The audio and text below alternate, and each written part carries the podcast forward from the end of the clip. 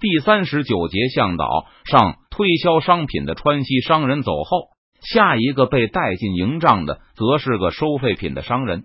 现在川西的商人见到清军官吏后，都只是抱拳鞠躬，他们对邓明都不行叩拜大礼，自然更不会向这些川西军战场上的手下败将磕头。而高明瞻、王明德他们也只能对此视而不见。川西人的桀骜不驯，他们现在也有所了解，并且开始逐渐适应了。最关键的是，他们既然在战场上无力抗衡，那就只能容忍对方的傲慢。甚至会互相安慰，至少川西老百姓还会向他们鞠躬。这位川西商人的步伐坚定，人看上去也孔武有力。高明瞻只扫了一眼，就判断对方是个军人，而且应该还是个不错的军人。川西的怪事多得很。高明瞻听说邓明让大批军人离开军队去务农经商，他觉得古往今来，也就是邓明能在天下未定的时候干得出来这种事。可恶的是，虽然明明邓明这么干了，还是能把高明瞻打得落花流水。高明瞻捏着对方刚才递进来的名片，念道：“成都废品回收商行，正是必行。”高明瞻猜测的没错，这个商人是高邮湖一战的战斗兵，不过不是常备军。击毙了顺治皇帝后，他讨了媳妇，并且退伍，按规矩领到了自己的土地。这一年多来，看到不断有经商的战友发财了。他也心痒难忍。前不久，十几个高邮湖的战友一合计，都卖掉了自己的土地，凑钱开办了商行，还从于右明的工业银行贷了一笔款子。因为他们都是退伍军人，所以银行还会减免一部分利息。开办这个废品回收行是刘进哥建议的。他发现这个行业似乎有赚头，就积极鼓励成都人投身其中。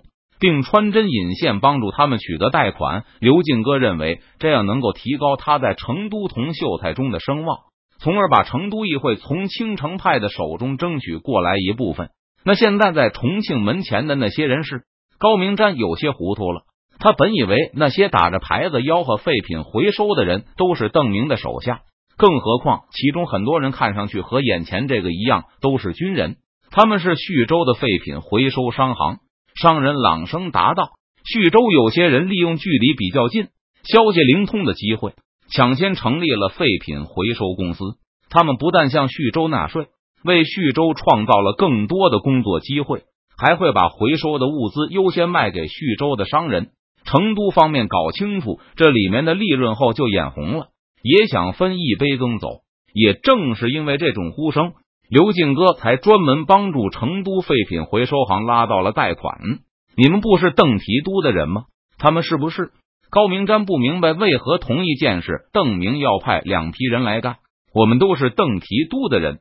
成都的商人答道。他花费了很长的时间解释，才让高明瞻、王明德他们明白。虽然有了收购废品的机会，但是邓明并没有把这个工作指定给任何一个人。只要是川西的铜秀才，就有公平竞争的权利。既然是废品回收，当然价格不可能很高，但是有我们参与，肯定能够让废铜烂铁稍微值钱一点，对诸位将军和诸位将军的手下都是有利的。收购的价格太高，成都的废品回收行就无利可图了。毕竟他们比徐州到重庆的距离要远。但尽管如此。成都商人大概还是能提高收购价格，这个买卖属于暴利行业。若不是暴利，他们也不会大老远的跑来了。赚不到大钱，为何要冒风险卖地借袋子呢？可是成都商人并没有对高明瞻说实话，他根本无意和徐州人进行一场价格战。如果双方恶性竞争，结果就是都挣不到钱。徐州商人更有优势，成都方面吃亏还会比较大。因此，成都商人在进来见高明瞻之前，已经和徐州的商行商议过了，那就是双方不搞两败俱伤的价格战，而是对货物范围进行划分。为了防止成都人不顾一切的竞争，徐州商行也不得不克制自己的独占，让出了部分市场，同意低价出售部分他们收购到的货物给成都人。他们还签署了一份协议。任何违约行为都可以去提刑官那里控诉，要求赔偿。成都人一边说，一边递上去他的废品报价单。高明瞻扫了一圈，发现和徐州的报价没有太大的区别。不过有几种废品被成都人摆在醒目的前排，还都是高明瞻看不懂的废品种类。高明瞻把这几种东西念出来后，王明德和李德福也是一脸茫然。这些词汇分开念，他们都听得懂，但合起来就不知道是什么东西了。保鲜马肉，这是什么？高明瞻从中挑了一个看上去最好理解的废品种类。乍一看，好像这东西没啥难理解的。但认真一琢磨，就发现处处透着古怪。马肉还需要是保鲜的，这种东西存在吗？而且又怎么会被认定为废品？最关键的是，高明瞻还发现这种废品的定价很高。嗯，高巡抚明鉴，成都人耐心的解释起来。自从叙州人来重庆收废品后，重庆清军的战马、完马死亡率骤然升高，这当然是有原因的。以前在陕西的时候，清军士兵能贪污马匹的草料银，但到了重庆后，不下发马料银，而是直接下发豆卖。士兵没有银子可贪污，顶多是偷懒少去割点草，或是分点马的口粮吃。而现在有了废品回收后，马匹死了，士兵就可以把马具、马蹄铁统统卖掉，而且还能把死马的皮革和尾巴也一起卖掉，直接出售战马太过显眼。而且徐州也没有自己的马行，对此没有太大的需求。但成都有马行，成都的商人发现，随着时间的推移，重庆清军的胆子也越来越大，因此成都的商人就希望高明瞻能够把还活着的马匹当做废品卖给他。不过这当然不能写在契约上，免得高巡抚被别人抓到把柄。所以成都人就发明了“保鲜马肉”这个词，活着的马是啊。肉当然新鲜了，总算听懂了对方想干什么。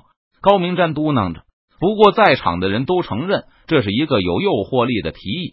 他们琢磨着，反正是打不过川西明军的，到时候被抓住了还要花钱赎买坐骑，不付赎金就是白送给邓明了。那还不如现在卖给收废品的好了，还能拿到点钱。人一旦陷入了罪恶的泥潭，总是会越陷越深。重庆这帮人的堕落速度之快，是李国英想象不到的。总督大人肯定是要带我们回保宁去的吗？回到了保宁，还怕没有马吗？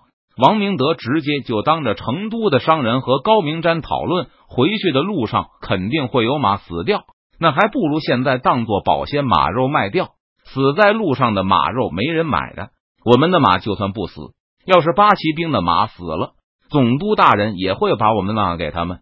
李德福也开始发表意见，好像明天就要开始退兵回保宁一样，还不如卖废品了，省得让人家白白拿走。反正走这么两步路又不会死人。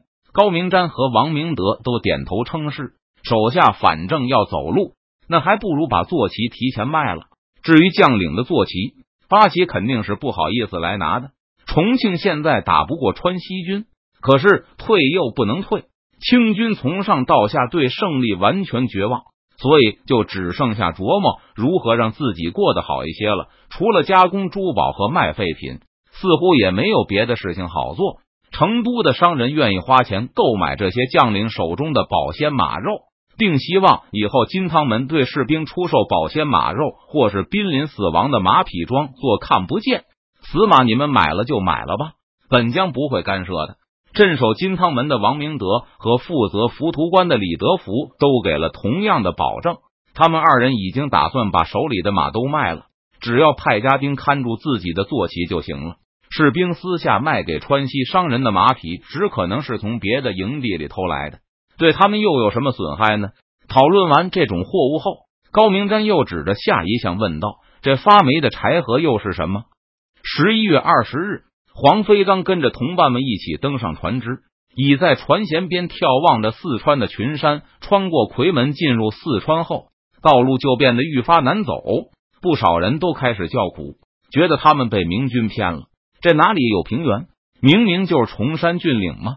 幸好成都和徐州来的人不停的鼓舞着移民们，向他们保证离目的地不远了，而且到时候一定能让他们看到大片的耕地，因为道路难行。